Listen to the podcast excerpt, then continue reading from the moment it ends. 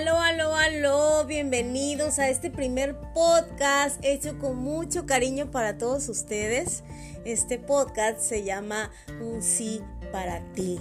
Mi nombre es Vanessa Cuña y el día de hoy quiero compartirte una reflexión que estuve haciendo este fin de semana, eh, a través de la cual pude darme cuenta como siempre le decimos sí a la gente, pero nunca nos decimos sí a nosotros mismos. Realmente eh, pude descubrir cómo me conflictuaba el hecho de sentir culpa al negarme a, poder complacer a alguien más. Y es que mucho de lo que nos hace sufrir es todo eso que pues que no de lo cual no somos conscientes, ¿no? Y justamente eh, hace algunos días estuve leyendo y estudiando para porque estamos preparando un, reto para mujeres y pues dentro de eso pues venía este tipo de información, ¿no? Eh, en, la, cual eh, pues simplemente pude entender cuántas veces nos dicen el momento de decir no, o sea, el momento correcto para decir no, ¿cuál sería? Y realmente pude darme cuenta que no es tanto decir no, eh, es poder aprender a decir sí a lo que yo quiero, porque siempre estamos eh, conflictuados cuando decimos no. Cuando alguien nos pide algo y ya tienes la mentalidad de que tienes la oportunidad de decir no, de negarte, si no quieres hacerlo, al final en el fondo terminas sintiendo mucha culpa.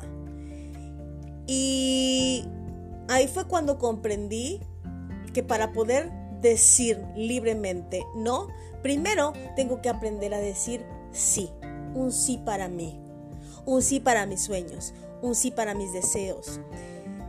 Estuve en una situación en la cual me encontré en, el entredicho de tener que decir que sí. A pesar de que por dentro mi corazón decía, no quieres, no quieres, no lo hagas. Y terminé por decir sí. Pero no fue un sí eh, desde el amor. Fue un sí desde la obligación, desde el compromiso.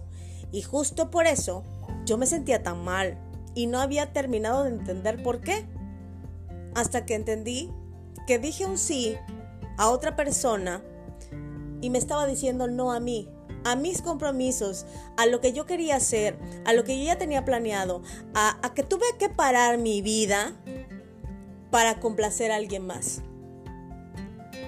Y ahí fue donde descubrí que primero tenía yo que aprender a decirme sí a mí para poder decir sin culpa no a los demás. Y pues esta reflexión es la primera que quiero compartirte, porque a, partir de ahora voy a empezar a compartirte podcast con este tipo de temas, este tipo de reflexiones locas mías, y, y espero que te haya gustado. Y simplemente quiero invitarte a que a partir de hoy le empieces a decir que sí a lo que tú quieres, a decirte sí a ti, para poder decir desde el corazón y desde la paz un no cuando no quieres hacer algo. Te repito, mi nombre es Vanessa Cuña, te mando millones de bendiciones y nos estamos viendo. Hasta luego.